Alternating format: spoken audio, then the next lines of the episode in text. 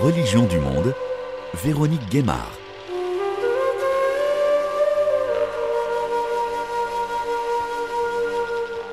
Bonjour à toutes et à tous. Cette musique du film Ourga évoque l'immensité des steppes de Mongolie, loin du fracas de la guerre à Gaza, en Ukraine ou au Soudan, et nous entraîne vers ce grand pays de hauts plateaux et de montagnes, des paysages de plaines, de steppes, de déserts et de lacs un pays enclavé entre deux géants, la Chine et la Russie. La Mongolie, c'est aujourd'hui le seul pays à majorité bouddhiste dont la constitution de 1992 garantit la liberté religieuse et offre un pluralisme unique dans la région. Le pays a su, depuis le retour à la démocratie en 1991, allier le bouddhisme himalayen, donc le bouddhisme tibétain, le chamanisme ancestral, dont le tangrisme, que Gengis Khan avait adopté et que certains brandissent aujourd'hui comme une revendication identitaire, le christianisme et l'islam. Comment ce pays grand comme trois fois la France, peuplé de 3 millions et demi d'habitants, dont près d'un tiers encore nomades, longtemps conquérants, s'est-il construit à la croisée de ses croyances et des influences des empires et des États voisins? Pour en parler, nous sommes avec Éric Vincent dans ce studio. Bonjour Éric Vincent. Bonjour. Vous êtes le directeur de l'Institut d'études bouddhiques, spécialiste du fait religieux et de la laïcité, et vous travaillez en particulier sur le bouddhisme tibétain. Tout d'abord, avant de parler de l'histoire et des religions qui cohabitent en Mongolie, pour situer le pays dont nous allons parler, où sommes-nous et à quoi ressemblent les paysages? Alors euh, les paysages, euh, vous les évoquiez euh, au début de cette émission, et on en a parfois une trace à travers le cinéma, hein, donc des espaces immenses, hein, vastes, de plaines ou de plateaux, avec aussi des zones de montagne et puis aussi des zones de forêt, hein, de taïga.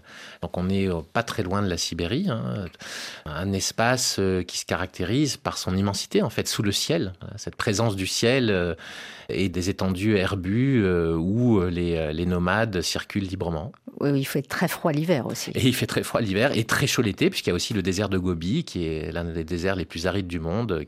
Des lacs, aussi des lacs et des rivières, des fleuves. Donc euh, un espace naturel magnifique, hein, très préservé, au moins dans certaines parties de la Mongolie. Qui sont justement les habitants de ces grands espaces. Hein. C'est une longue histoire hein, des peuples nomades. Alors voilà, donc des peuples nomades qui pour nous sont très difficiles à, reconnaître, à nommer parce que cette histoire de l'Asie euh, lointaine pour nous, hein, euh, géographiquement, bien sûr, dans le temps aussi. Hein, euh, différents peuples qui changent de nom aussi à travers le, temps, ce qui fait que parfois on ne sait pas trop qui sont les peuples en question. Plutôt mongols, plutôt turcs, Jurchen, donc ce qu'on appellera après les Mandchous, Tungus, etc. Et les Mongols étant donc la résultante hein, de l'union d'un certain nombre de ces groupes claniques, et donc un monde qui est tout sauf simple.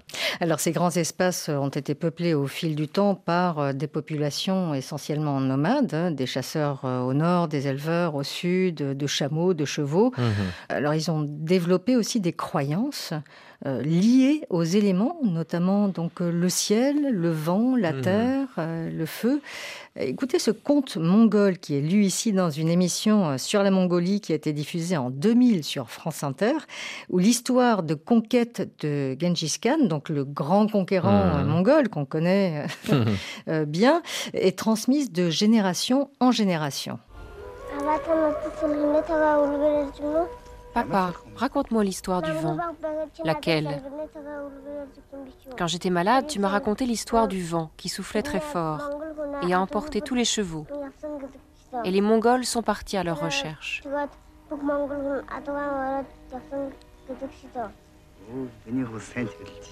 Tu t'en souviens mieux que moi. Assis-toi près de moi. Je vais te raconter une autre histoire. Quand nous étions nombreux, le grand Gengis Khan entendit parler d'un troupeau de chevaux extraordinaire. Il paissait dans le Grand Nord, et dans ce troupeau, un beau jour est apparu un poulain blanc.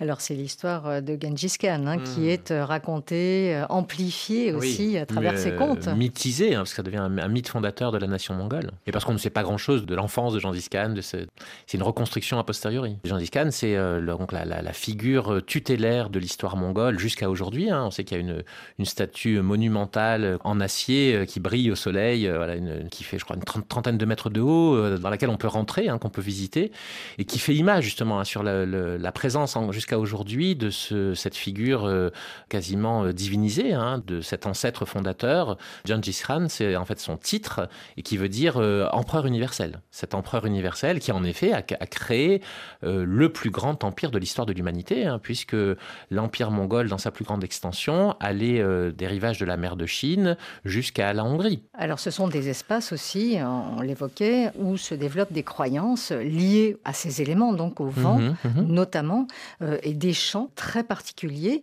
des chants qu'on va entendre tout de suite.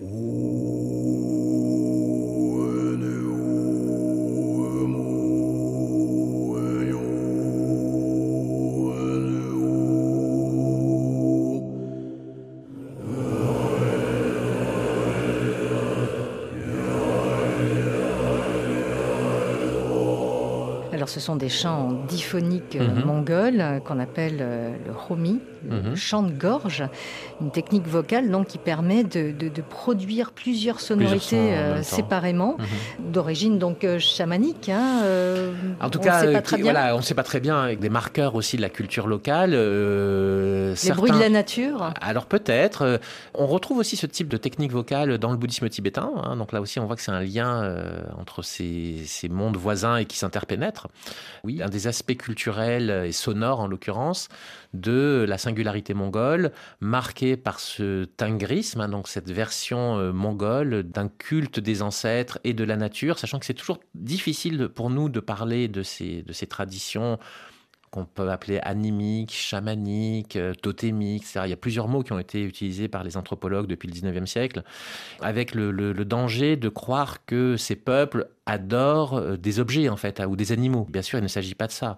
Euh, même quand on parle des éléments, adorer les éléments, ils n'adorent pas le feu ou le ciel physique, si on peut dire. En fait, pour eux, autant qu'on puisse le comprendre quand on n'est pas membre soi-même de ces cultures, d'abord la réalité est unifiée et les éléments, les animaux sont l'aspect visible des réalités divines invisibles sont par exemple le grand ciel universel, c'est-à-dire l'espace et la divinité créatrice hein, et ordonnatrice du monde, hein, qui est symbolisée par le ciel.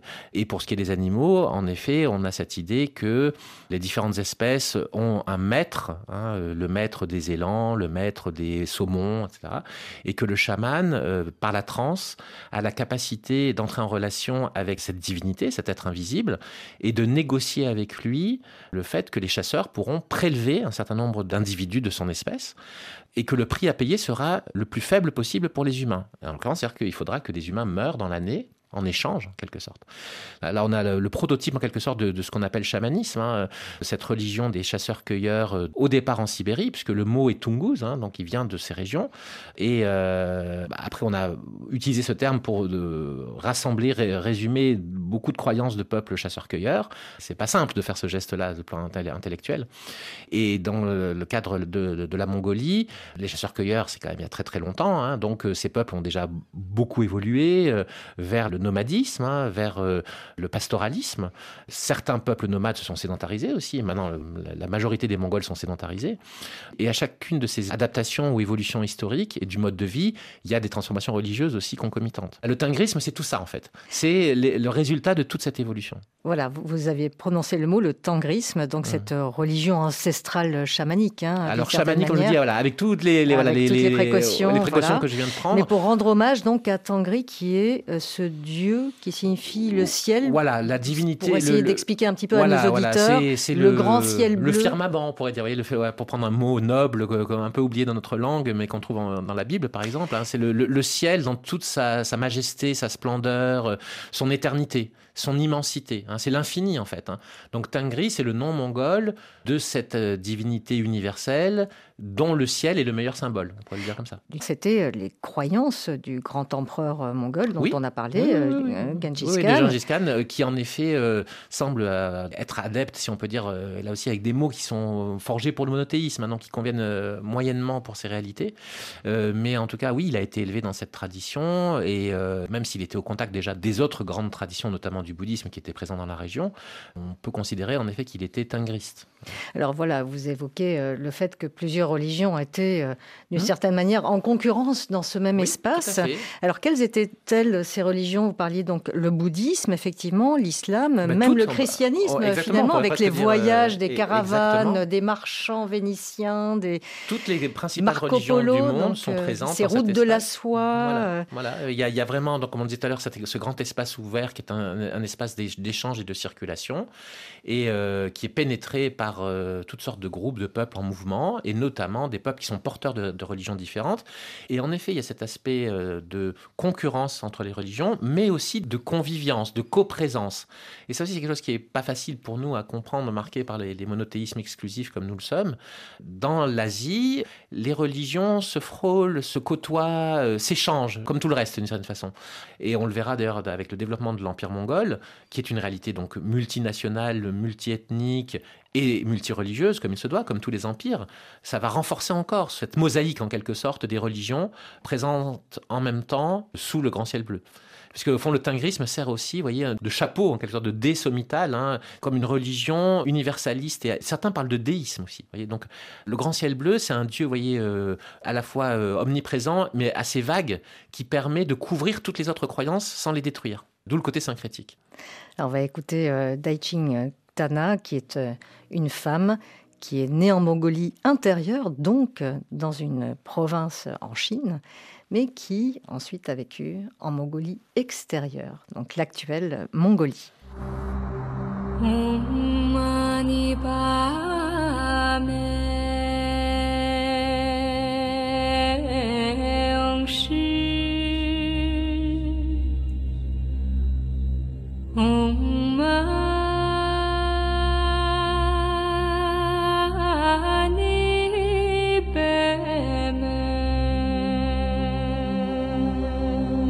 Alors nous allons nous arrêter quelques instants, Eric euh, Vincent, sur la pénétration du bouddhisme. Mhm. en particulier hein, dans ces régions de, steppe, puisqu'il est euh, aujourd'hui majoritaire euh, en Mongolie. Mhm. Le bouddhisme, donc, qui est l'une des plus anciennes religions du monde, puisque elle est apparue au VIe siècle avant Jésus-Christ. Approximativement. Approximativement. Mhm. Alors, comment et pourquoi le bouddhisme s'insère donc dans les sociétés nomades? Vous avez commencé effectivement à l'évoquer, hein, mais où les principales croyances sont tout de même euh, chamaniques. Mhm. Il y a plusieurs vagues, en fait. Il y a plusieurs hein. vagues. Alors, en fait, donc, le bouddhisme, une religion née en Inde dont le nom porte celui du Bouddha, son fondateur. Ça veut dire l'éveillé en sanskrit. Le sanskrit, c'est l'une des principales langues sacrées du bouddhisme, parce qu'il y en a plusieurs. Hein. Donc une religion qui vient de loin, hein, qui s'est diffusée dans toute l'Asie euh, avec le temps. On parle en général en effet de trois vagues de diffusion du bouddhisme vers le nord de l'Asie. Une première vague euh, dont les limites euh, spatiales et temporelles sont très difficiles à définir parce que euh, ça s'est fait par imprégnation lente, où on sait que le bouddhisme est présent en Chine déjà depuis longtemps. Hein. il arrive à, peu près au début du premier millénaire de notre ère. Donc, à travers l'influence chinoise et d'autres influences d'Asie centrale, les peuples de la steppe sont en relation, rencontrent des bouddhistes, hein, des pèlerins, etc. Bon, ça, c'est la première phase. Deuxième phase, qu'on peut mieux saisir dans l'espace et dans le temps, c'est justement à partir de Genghis Khan, avec euh, donc euh, le fait que l'empire mongol va englober des populations bouddhistes Hein, notamment en Chine, et que donc le bouddhisme deviendra la religion, l'une des religions les plus affirmées dans euh, l'environnement proche du Khan, notamment de Kubilai Khan, le petit-fils de Genghis Khan. Donc là, on est à la fin du XIIIe siècle, hein, les années 1270 à peu près. Donc ce, bouddhisme, dans sa version Vajrayana, donc la version qu'on appelle aussi tibétaine, puisqu'elle domine la région euh, du Tibet. Donc ce bouddhisme Vajrayana va se lier en quelque sorte à la cour chinoise des Yuan, l'empire sino-mongol, qui va durer à peu près euh, une centaine d'années, un peu plus. Bon. Et la troisième phase, qui sera la décisive en quelque sorte, c'est la bouddhisation de la Mongolie à partir de la fin du XVIe siècle et surtout le XVIIe siècle. Donc on voit, c'est assez récent en fait. Hein à l'échelle historique. Euh, et là, donc, le bouddhisme devient la religion des puissants. Oh, alors, non seulement des puissants, des élites. C'est vrai que ça commence par les, les élites. En tout cas, on le voit par les élites, parce que ça laisse des traces. Hein. Ce qui passe par le peuple, on ne le voit pas. Donc ça ne veut pas dire aussi qu'il n'y avait pas des imprégnations, voyez, populaires. Hein. Bon. Néanmoins, ce qui est certain, c'est qu'en effet, euh, comme je disais, depuis Kubilai, en fait, euh, il y a un certain nombre de Khan, euh, de princes mongols, de l'aristocratie mongole, le bouddhisme était présent chez, ces, personnes, hein, ces milieux, et puis va diffuser vers la base, et ce qui fait que à la fin du XVIIe siècle, le bouddhisme, dans sa version vajrayana tibétaine, domine la Mongolie et que ça va durer en effet jusqu'à aujourd'hui et jusqu'à faire du bouddhisme donc un trait fondamental à l'heure actuelle de l'identité mongole, un peu comme le catholicisme l'a été pour la France pendant des siècles. Alors, vous vous posez une question intéressante, Eric Vincent, puisque vous dites que, effectivement, à cette période, donc euh, euh, fin 16e, euh, ensuite tout le 17e siècle et jusqu'à aujourd'hui, donc dans toute cette période, le bouddhisme va devenir dominant, donc surtout hmm. donc à partir du 16e siècle, dans les sphères du pouvoir, et que, d'une certaine manière, l'empire mongol cesse à ce moment-là aussi d'être une, une menace pour le monde et devient de plus en plus on va dire, apaisé pour euh, ses voisins. Oui, en fait, moi, c'est vrai que quand j'ai réfléchi à toutes ces questions, c'est ce qui m'a le plus frappé, et je trouve que c'est une chose qui m'a d'autant plus frappé qu'on en parle assez peu. Est-ce que le bouddhisme a un effet pacificateur? ah, Voilà, c'est en fait de dire au fond, les Mongols, donc on le disait au début, c'est pas un sujet quand même qu'on fréquente régulièrement. Ce sont des, des grands créateurs d'empires on a eu depuis euh, le début de l'ère chrétienne, donc depuis 2000 ans, des successions de peuples, comme je disais tout à l'heure, qui ont euh, envahi euh, leurs voisins, avec des destructions parfois terribles, hein, jusqu'aux confins de l'Europe. Hein. Donc là, on, a voyez, un phénomène de longue durée, hein, qui dure presque 1500-1700 ans environ. Et ce phénomène de migration, de mouvement des peuples turco-mongols va en fait s'estomper et finalement s'arrêter au moment, donc on a dit au XVIIe siècle en fait, où le bouddhisme devient la religion majoritaire de la Mongolie. Donc il y a une concomitance qui est troublante. Alors de là à dire que c'est la cause, euh, c'est un sujet de recherche. Hein, il y aurait beaucoup beaucoup d'éléments à prendre en compte. Exemple, la politique des empereurs chinois. Hein. C'est-à-dire que, on l'a vu tout à l'heure, hein, les, les, Mongols, ont, à l'époque de Kubilai, ont dominé la Chine. Cette dynastie a duré à peu près un siècle elle a perdu le pouvoir en Chine. Il y a eu les Ming, et puis il y a eu les Qing, hein, donc la dernière dynastie chinoise, qui était elle Manchu, hein, d'un autre peuple voisin. Et les, empereurs mandchous ont réussi, en quelque sorte, à euh, désarmer la, la, furia mongole, à la désamorcer. Donc il y a tout un aspect politique dans tout ça. Mais le bouddhisme a été utilisé par ces empereurs chinois. Voyez Donc c'est là où on voit comment, en fait, par des stratagèmes qu'on ne peut pas expliquer ici, ce serait trop long, mais ça a participé, en effet, de cette pacification de la Mongolie et qui fait que ce, peuple de guerriers, de conquérants euh, terrifiants à bien des égards, est devenu, euh, si on regarde par exemple au 19e, 20e siècle, l'une des sociétés où on a le plus euh, grand nombre de moines et de nonnes, une société, peut-être 20-25% de la population est dans les ordres, du bouddhisme tibétain, donc, donc des, beaucoup de monastères, des centaines, peut-être même des milliers de monastères de toute taille, et donc une société religieuse en quelque sorte, et dominée par ce bouddhisme qui a comme valeur cardinale l'amour et la compassion. Donc là, c'est quand même une évolution incroyable.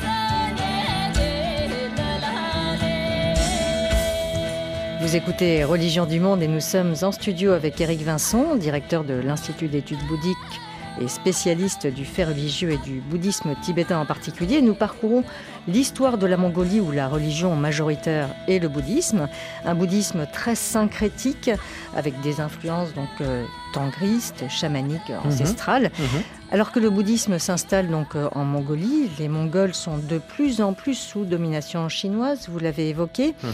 Euh, donc la dynastie d'origine mandchoue qui règne depuis le XVIIe siècle, ceux qui d'ailleurs encouragent aussi l'expansion du bouddhisme tibétain. Ils instaurent un impôt, des codes législatifs. Et puis. Alors on va faire un grand saut euh, dans l'histoire. On arrive au début du XXe siècle. En 1911, il y a quand même des velléités euh, d'indépendance, hein, de se séparer de cette euh, autorité euh, tutélaire, Oui, hein, oui, bah, donc plus, que des velléités, plus chinoise. que des velléités, mais on pourrait dire, oui. Parce que, voilà, en particulier, ouais, donc mm. les Mongols qui euh, veulent reprendre leur indépendance. veulent reprendre leur Mm. indépendance. Oui, tout à fait.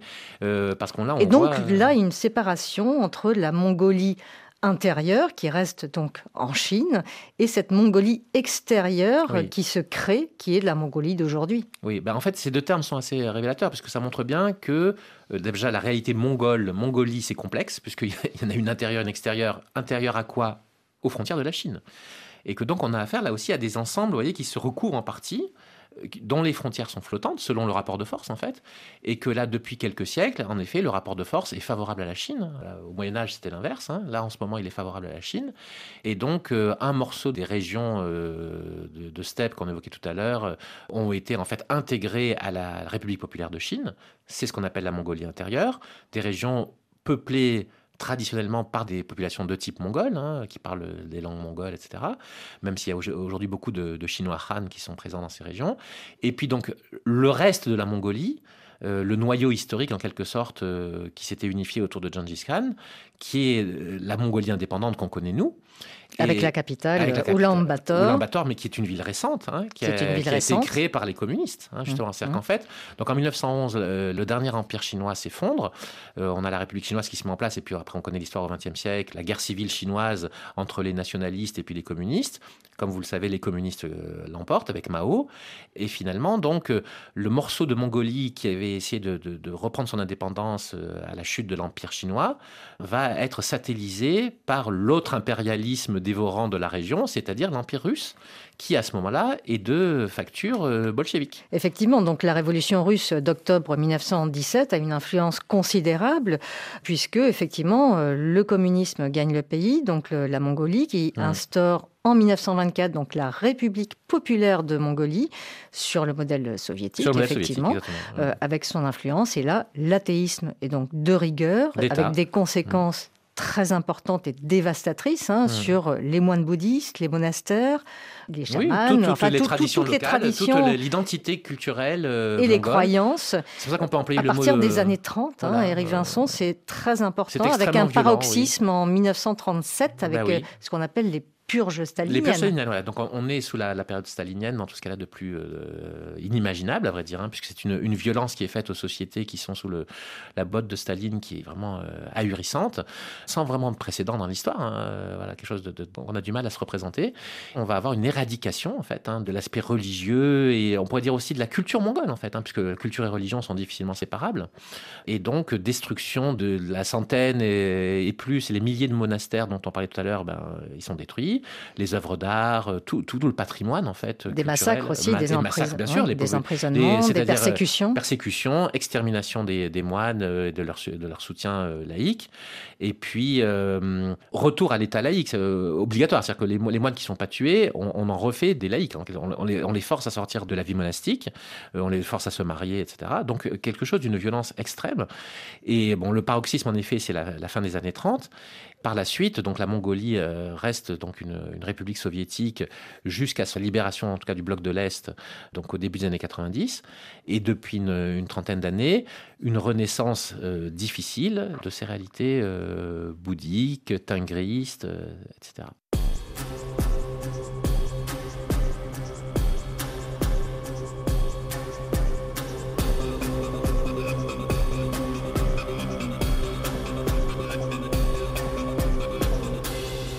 Alors c'est vrai qu'à la chute du mur de Berlin en 1989, la Mongolie revient d'une certaine manière dans l'histoire contemporaine. C'est une sorte de renaissance en fait. Euh, oui, c'est une renaissance euh, politique, culturelle. Bah, c'est un pays en effet qui était, comme on le disait, je disais, euh, Mm. sous la botte euh, soviétique. Donc, ce qui fait que on a aujourd'hui une complexité, je pense, de la culture mongole et de en rapport avec le religieux, qui est caractéristique de ces phases post-dictatoriales. Et, après, ce qu'on appelle un ethnocide aussi, c'est-à-dire que euh, bon, il y y a eu beaucoup de gens qui ont été tués, mais si on ne peut pas parler de génocide, aussi de, volonté exterminatrice du peuple mongol, on a voulu exterminer sa culture et sa religion, ça c'est certain. Et, donc, euh, en effet, depuis une trentaine d'années, il y a un effort pour faire renaître, ressusciter, si on peut dire, euh, cette culture mongole, la recréer. Hein. donc il y a une phase, aussi, dirais un aspect de recréation peut-être un peu artificiel aussi, qui renvoie à cette volonté pour les Mongols de retrouver, comme vous le disais, leur place dans le présent et dans l'histoire, mmh. avec leur singularité. Et on assiste aussi euh, d'ailleurs à, euh, depuis 1992 environ, hein, une réhabilitation de toutes ces croyances, des religions, mmh. et notamment aussi une réhabilitation de euh, Genghis Khan lui-même, hein, le ben grand empereur mongol, dont le nom était aussi interdit euh, il fallait pas prononcer son, oui, parce nom hein, sous le régime communiste. C'était la figure de l'indépendance. Euh, au fond, tout ce passé que, que, les staliniens ont voulu faire disparaître par la violence eh bien, euh, était résumé par ce nom.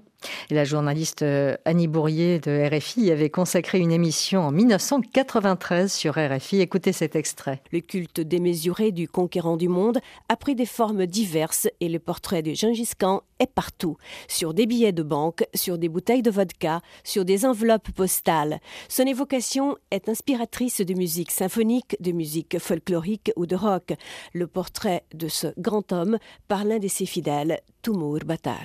Avant, sous l'Ancien Régime, on ne pouvait même pas prononcer le nom de Jean Giscard. Il a réussi de unifier toutes les tribus des Mongols dispersés et d'établir un État mongol, un premier État mongol. Le point de vue de Françoise Aubin. Gengis Khan est leur grand homme, il a toujours été leur grand homme à chaque époque, grande époque historique, la figure de Gengis Khan a été transformée. Elle s'est adaptée à tous les cas. Elle est devenue bouddhique, elle est devenue anti-japonaise, et maintenant elle est euh, nationale, anti, anti-tout, anti-chinoise, anti. Euh, il y a une grande compétition avec les Mongols de Mongolie intérieure, de Mongolie chinoise, qui ont eux ont un prétendu sanctuaire de Gengis Khan, et euh, les Chinois font une grande promotion du culte de Gengis Khan, de tout ce qui est retour aux sources du XIIIe siècle. Pas, le Gengis Khan a été donc ce conquérant du monde euh, au début du XIIIe siècle, qui est devenu le dieu tutélaire. Maintenant, on l'appelle euh, l'esprit protecteur tutélaire de la nation mongole. Alors, est-ce que Gengis Khan est encore l'esprit tutélaire de la nation mongole aujourd'hui? Euh, Oui, je crois que ce qui a été dit reste, reste vrai. Hein. Alors évidemment, c'était un, moment particulièrement fort puisque ça venait de se passer. Juste après, voilà, juste après euh, voilà, la, levée du, couvercle hein, euh, qui a permis à ce peuple de retrouver sa liberté d'expression et de, de religion, d'identité. Donc oui, ça, je pense que euh, Jean Khan, c'est à la fois, comme on dit, Clovis, euh, François Ier, Napoléon et De Gaulle euh, et Louis XIV pour les Mongols. C'est-à-dire que c'est tout ça à la fois. Et avec la dimension là aussi politico-religieuse, je trouve très frappant dans, ce, dans les témoignages qu'on a entendus et l'analyse de Françoise Aubin, c'était ce, l'inséparabilité du religieux et du politique. L'identité, elle est tout ça à la fois. L'État-nation mongole, elle date de cette époque. Et en même temps, on reconstruit, donc à partir des années 90, aussi, on reconstruit les temples bouddhistes qui avaient été euh, détruits euh, sous le régime communiste. Eric Vincent, c'est cette pluralité religieuse donc, qui est si particulière euh, à la Mongolie d'aujourd'hui aussi, puisqu'on est toujours dans ce syncrétisme bouddhiste et tangriste. C'est très difficile de tracer les frontières finalement euh, Particulière à la Mongolie, je dirais, euh, c'est la caractéristique de toute l'Asie, tout cet Orient. Euh, la, religion dominante, c'est le syncrétisme. Mm. Hein. Mais par exemple, à travers ce drapeau, le mm. drapeau mongol, racontez-nous. Donc, il y a des symboles forts sur ce drapeau, des, symboles bouddhiques et tendriques. Le drapeau a trois bandes, hein, une couleur bleue au centre et deux colonnes rouges sur les côtés. Et le bleu au centre, c'est le grand ciel bleu de Tengri. Donc déjà, c'est le, marqueur national de cette religion, euh, sorte de chamanisme, comme on l'a dit, qui vénère le grand ciel bleu. Et puis on a euh, un symbole sur le côté euh, qu'on appelle Soyombu en, en mongol. Donc c'est la déformation d'un mot sanskrit. Donc là on retrouve le lien avec le bouddhisme, hein, la langue dont je parlais tout à l'heure, langue sacrée du bouddhisme. Vayambu en sanskrit, ça veut dire né de soi-même. Hein. Donc on a cette, je pense cette idée de en quelque sorte, hein, née de la terre mongole, bon, euh, indépendance de ce peuple. Et ce symbole, on le retrouve euh, sur les, euh, les, documents officiels, les symboles militaires, etc. Donc il est très très présent partout en Mongolie. Il est complexe, il est composite, il y a beaucoup d'éléments. Il y a notamment le soleil et la lune, et un croissant de lune avec une petite flamme. Et ce symbole-là, on le trouve avant le bouddhisme. donc il est tingriste ou chamanique. Hein. Il est partagé aussi par d'autres peuples que les Mongols de la région. On parlait des Tungus tout à l'heure, etc. Ou, certaines aussi euh, populations euh, proches de, celles qu'on vient d'évoquer, qui sont dans le cadre de la Russie moderne, la Fédération de Russie, ont aussi ce symbole sur leur drapeau. Donc là, on a quelque chose qui dépasse la simple Mongolie, je dirais, au sens étroit du terme. Et puis, on a notamment le yin et le yang, hein, qui sont présents dans ce Soyombu, et euh, qui marquent là le lien avec ben, le, taoïsme, la Chine. Euh, voyez, bon.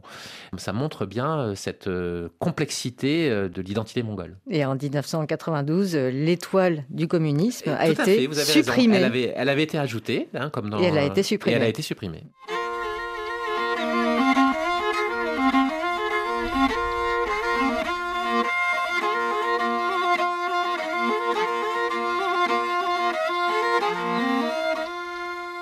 Alors 1992, justement, c'est vraiment une date importante hein, pour la Mongolie, puisque une nouvelle constitution qui est adoptée, elle permet l'ouverture aux autres religions, à la liberté religieuse qui est garantie, euh, une séparation entre les religions et l'État. La liberté et la tolérance religieuse donc sont un exemple pour toute la région dans ce pays qui est flanqué, on l'a dit, hein, par deux géants autocrates hein, que mmh. sont euh, la Russie euh, et la Chine aujourd'hui même si dans les faits, en Mongolie, l'État et le bouddhisme sont encore très liés, Eric Vincent?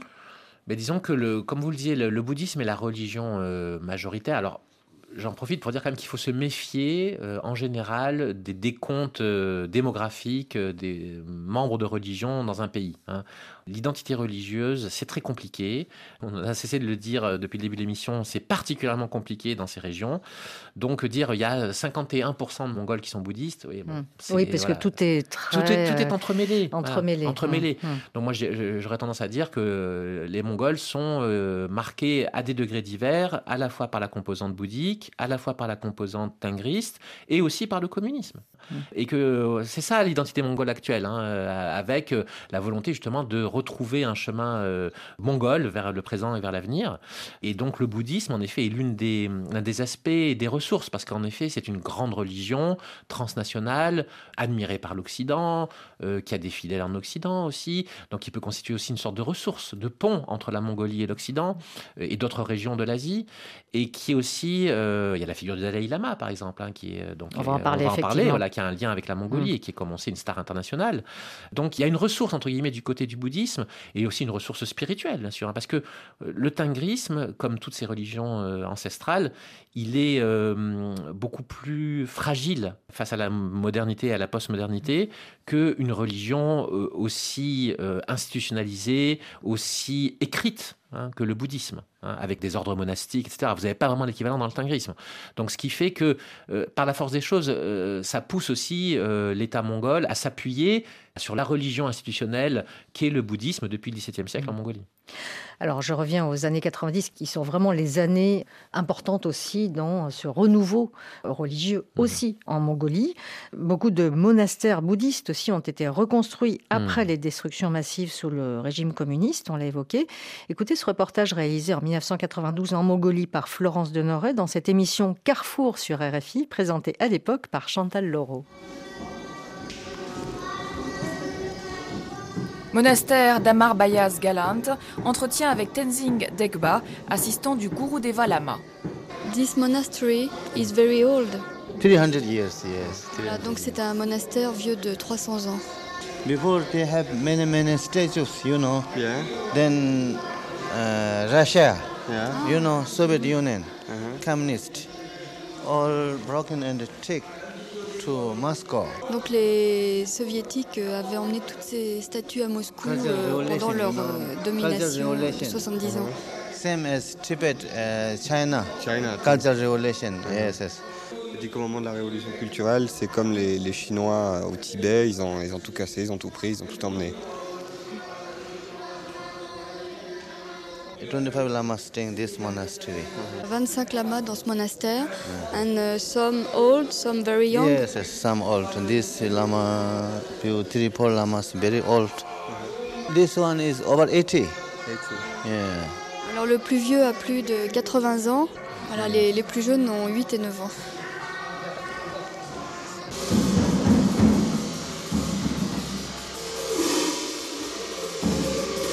Arnaud Sevaux, le gourou, euh, le gourou d'Eva Lama, c'est un personnage très haut placé dans la hiérarchie religieuse. Oui, apparemment, il est, venu du Népal exprès euh, pour s'occuper d'Amar Bayas Galan. Euh, apparemment, je ne sais pas exactement quel poste il a dans la hiérarchie, mais c'est un monsieur très très important. C'est un personnage parce que c'est un mécène aussi. Alors oui, il a pris en charge donc la restauration du lieu de culte d'Amar Bayas Galan. Ça fait cinq mois qu'il est, qu'il est là, et à ses frais et aux frais des, des donateurs, il est en train de reconstruire l'intérieur du temple. Il a amené euh, d'Inde plus de 1000 statues. Il a amené aussi avec lui des artistes tibétains qui sont chargés de repeindre des tankas et tous les objets euh, de culte rituel qui avaient disparu en 1937 lors du pillage du monastère. Alors on entend à travers ce, reportage donc euh, beaucoup d'argent qui est hmm. euh, injecté par de nombreux Mongols, des mécènes même à hmm. l'étranger pour réhabiliter donc ces temples bouddhistes. Ça c'est très important. Oui, je trouve que ce reportage était très intéressant et aussi on voit le lien. donc ça c'était en 1992, hein, je précise avec d'autres pays, hein, et l'Inde, le Népal, donc euh, une sorte d'international bouddhique, le Tibet aussi, voilà, même si le Tibet est sur la boîte chinoise.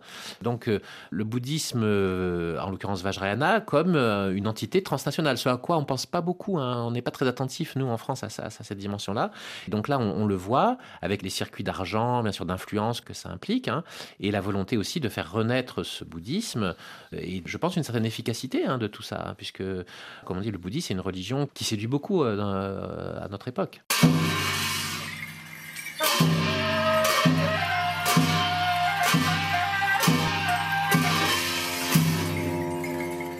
Voilà, on vient d'entendre un extrait d'un rite mongol euh, ancestral, le tsam, un rituel dansé avec des masques. Et qui existe aussi au Tibet. En fait, vous voyez, en, tibétain, on dit cham, donc c'est, on a affaire aux mêmes choses. Il y a des petites variantes d'accent, etc. On l'entendait aussi dans le précédent euh, reportage. Euh, sur les mots qui étaient prononcés, le rythme du tambour. Euh, c'est comme au Tibet, hein, c'est très très proche. On a vraiment affaire à une même réalité. Alors est-ce que ça crée des tensions avec la Chine à cause de ça, de bah cette proximité, effectivement Bien sûr, c'est-à-dire que là on... Il y a eu des pressions de la Chine d'ailleurs sur la Mongolie. Par hein. rapport à l'avenue du Dalai Lama en Mongolie. Et pour résumer, les empereurs euh, chinois se sont servis de leur maîtrise des Dalai Lama à un moment donné dans l'histoire pour domestiquer les princes mongols. Et euh, donc, il y, a eu des liens qui, qui, ont été euh, comme ça tissés entre les trois euh, ensembles, hein, la Chine, le Tibet, la Mongolie. Sauf que depuis, le communisme est passé par là, les indépendances, les réannexions, et ce qui fait qu'aujourd'hui, eh bien, la Chine essaye de tenir le Tibet et de lutter contre le Dalai Lama, alors que le, bouddhisme qu'elle a au départ contribué à répandre en Mongolie est sous le contrôle, pour, pour faire très très simple, du Dalai Lama. Donc ça, voilà, il y a des jeux historiques qui sont assez étonnants et qui fait qu'aujourd'hui, en effet, le, Dalai Lama, euh, à défaut d'être maître chez lui au Tibet, il a une influence certaine sur la Mongolie, indépendante, qui doit tracer sa route entre l'impérialisme russe et l'impérialisme chinois, et qui fait donc du bouddhisme une sorte de marqueur national et aussi de lieu de son affirmation identitaire, hein, sans excès, hein, puisqu'on l'a dit tout à l'heure, c'est une démocratie naissante, fragile sans doute, hein, mais où il y a quand même un pluralisme religieux, et la, visite euh, toute récente euh, du pape François euh, le démontre de façon frappante. Hum. Alors, en mars 2023, il y a eu une reconnaissance par le Dalai Lama du Bogdokan, voilà. c'est ça, le Bogdokan. Alors, c'est l'enfant réincarné qui doit donc devenir la plus haute autorité euh, religieuse du pays, donc mhm. de Mongolie. Et donc le Dalai Lama l'a reconnu. C'est quelque chose qui peut mettre la Mongolie euh, dans l'embarras. Oui, tout à fait. C'est-à-dire qu'en fait, euh, là, on a affaire à une réalité du bouddhisme tibétain qui est euh, à la fois connue à travers le cinéma, euh, Little Buddha, etc., en France, et en même temps très méconnue, parce que c'est complexe à, raconter, à expliquer, mais qui fait qu'il y a en effet ces lignées, ces dynasties de, lamas réincarnés, et que donc la plus haute figure de Mongolie, comme vous l'avez dit, de l'ordre Gelugpa, qui est le même que celui auquel appartient le Dalai Lama, a été reconnu par surprise, parce qu'on ne connaissait pas son successeur. Hein. il, y avait une, forme de nuage de, la de protection autour de la question de qui allait être le successeur. Et donc, de façon étonnante, en fait, le Dalai Lama, en public, à Dharamsala, a présenté un, jeune enfant en disant voilà euh, le, nouveau Bogdo Gegen, euh, qui a vocation à devenir donc le plus haut personnage religieux de Mongolie c'est-à-dire aussi bien sûr politique. Et donc ce qui a bien sûr un, effet aussi sur les autorités mongoles qui jusqu'à présent, à ma connaissance, n'ont pas pris position, parce qu'en effet, elles doivent jouer très finement, parce que chaque fois qu'elles manifestent un lien avec le Dalai Lama, la Chine opère des mesures de rétorsion, ça s'est déjà passé il y a quelques années, où euh, suite à la visite du Dalai Lama euh, en Mongolie, euh, les Chinois avaient fermé les frontières et donc empêché les circulations de, économiques et de biens entre les deux pays, ce qui était très très dommageable à l'économie mongole. Alors les catholiques font une percée en Mongolie, même si elle est toute petite. Hein. Depuis les années 90, aujourd'hui, on compte 1500 fidèles sur 3,5 millions d'habitants. C'est tout petit. Mais le pape François, vous l'évoquiez, Éric Vincent s'est donc rendu en Mongolie début septembre 2023. Euh, lui-même avait euh, le regard tourné vers, vers la Chine, hein, d'ailleurs, hmm. hein, vous l'évoquiez aussi. Les communautés tibétaines et catholiques sont réprimées en Chine. Les déplacements du souverain pontife dans la région ont été scrutés de près, d'ailleurs, par Pékin. Et notre correspondant Éric Sénanque a pu se rendre en Mongolie. Éric Sénanque, bonjour. Bonjour. Vous êtes notre correspondant à Rome et vous étiez donc en Mongolie lors de cette visite du pape François début septembre. En quoi cette visite était-elle importante? Racontez-nous ce que vous avez pu observer sur place dans ce pays bouddhiste qui compte une très petite communauté catholique. Oui, bah, c'est sans doute l'un des voyages les plus exotiques, hein, si j'ose dire, euh, du pape François, euh, à la découverte de, ce pays d'Asie centrale où vivent à peine 1500 catholiques. Les Mongols que j'avais pu rencontrer étaient eux-mêmes surpris hein, de voir le chef de l'Église catholique fouler leurs terres. Euh, certains chrétiens n'avaient même pas jamais entendu parler du pape François, ça vous donne un peu une idée. À Ulaanbaatar, on a pu voir le drapeau du, du Vatican flotter dans le centre-ville aux côtés des couleurs mongoles. Cette venue du souverain pontife a pu permettre de redécouvrir en fait toute la richesse culturelle du pays, à commencer par ces fameuses guirs, comme on les appelle sur place, ces yourtes, mm. symbole de ce pays euh, de nomades. Euh, la forme de la yourte, d'ailleurs, que l'on retrouve partout, hein, à commencer dans l'architecture de la cathédrale d'Oulan-Bator, où François euh, avait pu rencontrer la communauté catholique locale. Et durant d'ailleurs tous ses discours, le pape François a rappelé ce symbole de la yourte, un habitat traditionnel où, disait-il, chacun se sent accueilli, chacun regarde en même temps le ciel. Ce voyage aussi était important et on a pu le, mesurer en voyant la joie des fidèles. Hein. J'ai été marqué par, euh, par leurs attentes. Certains ont fait des milliers de kilomètres. Euh, cette visite euh, de François a aussi parlé à toute l'Asie, au-delà de la simple Mongolie, comme en témoignent les messages envoyés par le pape aux catholiques chinois, notamment, qui leur avaient demandé d'être de bons citoyens.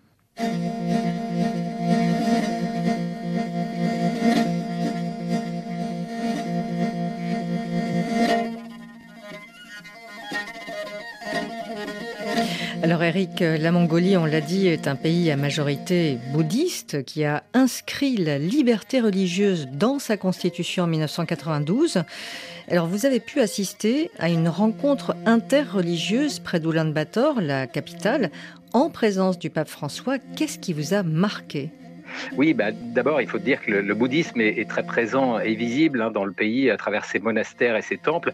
Et cette rencontre euh, interreligieuse du 3 septembre a rassemblé tous les responsables des religions et des mouvements spirituels en Mongolie. J'ai été marqué par le, grand respect que les bouddhistes ont du pape François et une image en particulier a pu le, résumer. C'est celle de ce moine, Gabju Shoimons Demberel. C'est le chef du centre des bouddhistes mongols qui dirige l'un des principaux euh, monastères du pays. Il était le seul leader religieux à escorter le pape pour qu'il fasse son entrée dans, le théâtre Un où se tenait cette rencontre.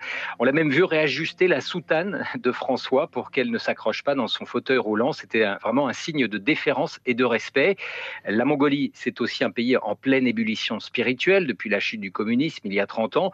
Les religions ont trouvé leur place de manière plutôt facile dans ce pays qui garantit la liberté religieuse, contrairement euh, à ses voisins, où le dialogue interreligieux est de plus en plus articulé. Par exemple, ces rencontres, des rencontres euh, de toutes les religions présentes en Mongolie ont lieu désormais tous les deux mois, euh, elles qui n'étaient pas régulières dans le passé.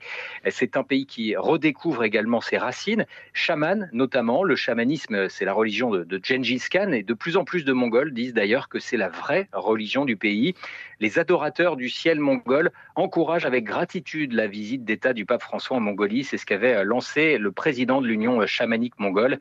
Celui-ci avait notamment rappelé l'importance de la nature hein, de la Mongolie à préserver, des mots qui font écho à la fibre écologiste du souverain pontife. Éric Vincent, en quoi cette visite du pape François, vous l'avez entendu hein, hmm. dans ce, euh, ce que nous disait notre correspondant Eric Sénan, dans un pays donc majoritairement bouddhiste, avec euh, ce syncrétisme très fort, un hmm. renouveau donc du chamanisme identitaire aussi, hmm, hein. en quoi cette visite faisait-elle sens aujourd'hui? Le pape insiste, lui, sur l'harmonie est-ce que c'est quelque chose qui est en partage, justement? Alors, le sens est très riche. Hein. Il y a d'abord un sens euh, pour les catholiques locaux, vous l'avez rappelé. Hein. Donc, ça, c'est l'attention euh, du pape François aux périphéries. Hein. Donc, la, périphérie extrême de la catholicité, avec une église missionnaire microscopique. Une église, en fait, qui euh, prend en charge aussi les plus pauvres, c'est ça? Voilà, l'attention aux aux exclus et aux personnes dans la difficulté. Donc il y a eu l'ouverture d'une maison de la miséricorde euh, dans le cadre du voyage du, Saint-Père en Mongolie. C'est aussi un, accent, une, valeur, une visée qui rapproche euh, le catholicisme et le bouddhisme tibétain, hein, puisque ce sont parmi les grandes religions. Le christianisme et le bouddhisme Vajrayana insistent le plus sur l'amour et la compassion. Et donc là, c'est vraiment un point commun euh, que ce voyage vient manifester en quelque sorte, de façon frappante. Et puis parmi les significations, il y a aussi bien sûr la dimension géopolitique ou géoreligieuse, hein, c'est-à-dire euh, le pape François est allé là où il pouvait aller, au fond, dans, entre la Russie et la Chine. Ben, le plus près possible. voilà, l'espace de liberté, ce qui est un, un, signal envoyé à la Chine, et notamment pour la question des catholiques chinois, de la liberté religieuse en Chine, des euh, pressions et des crimes qui sont commis à l'égard des minorités, notamment les Ouïghours, bien sûr la question tibétaine. Donc à défaut de pouvoir voir le Dalai Lama, je dirais en personne, eh bien, il va en Mongolie, d'une certaine façon, le pape. Hein. Euh, il y a bien sûr après, sur, de, l'autre côté, le, sur le front euh, russe, dans la période actuelle, bien sûr, il y a un message envoyé à l'Empire russe poutinien, en quelque sorte. Hein. Là aussi, défense des minorités, défense des droits des peuples à disposer d'eux-mêmes, défense de la liberté religieuse, défense de la paix. Hein. Bien sûr, je pense que c'est la, signification universel au fond de ce, voyage. Alors Eric Vincent, en quoi ce dialogue entre bouddhistes et catholiques vous parle à vous en particulier par votre parcours personnel mhm. aussi, hein, puisque votre père, qui était catholique, s'est converti au bouddhisme tibétain et votre mère, Ma mère était, catholique et elle est restée catholique. En fait, donc elle a, elle a fait un, elle a cheminé avec le bouddhisme une partie de sa vie et puis elle est, elle est quand même restée euh, fondamentalement catholique. Et ce qui fait que moi, j'ai été élevé euh, dans une famille interreligieuse, en fait, dans une famille catho-bouddhiste, catho-kagu, hein, puisque l'école tibétaine à laquelle appartenait mon père, c'est les Kagupa, donc une autre des grandes écoles à côté des Gelugpa dont on a parlé.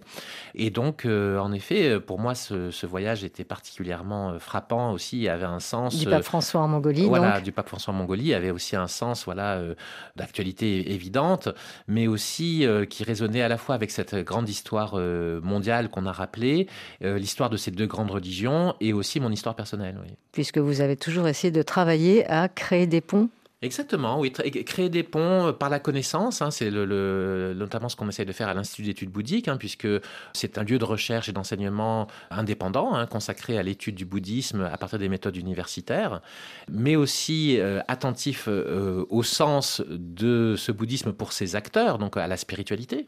Et l'Institut d'études bouddhiques, de plus en plus aussi, met en œuvre un comparatisme avec d'autres traditions et un dialogue. Par exemple, cette année, nous avons un programme sur la question de l'esprit, l'âme, la conscience dans les différentes traditions. Et donc, au fond, c'est vrai que moi, j'ai toujours voulu euh, travailler sur cette rencontre euh, intellectuelle, culturelle, spirituelle entre les peuples et les traditions du monde. Merci Eric Vincent d'être venu en studio. Je rappelle que vous êtes le directeur de l'Institut d'études bouddhiques vous en parliez à l'instant, spécialiste du fait religieux et de la laïcité, et que vous travaillez en particulier sur le bouddhisme tibétain qui est donc majoritaire en Mongolie. Cette émission a été réalisée par Ludivine Amado. Vous pouvez la réécouter sur le site rfi.fr, l'appli Pure Radio et les réseaux sociaux X et Facebook. Rendez-vous dimanche à 10h10 temps universel sur RFI. Et tout de suite, le journal.